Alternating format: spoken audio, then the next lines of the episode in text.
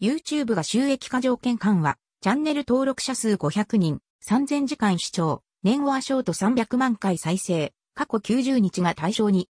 YouTube 最新情報2023年6月。YouTube の収益化条件が変わるとのことです。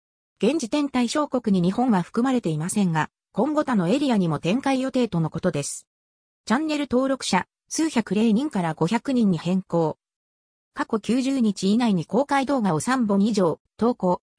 過去1年間の動画視聴時間が4000時間以上から3000時間以上に変更。過去90日間のショート動画の再生回数が300万回回以上。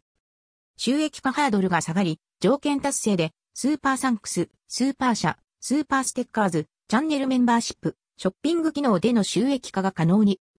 広告による収益化他は対象外ですが、さらに条件を満たせば利用可能になるとのことです。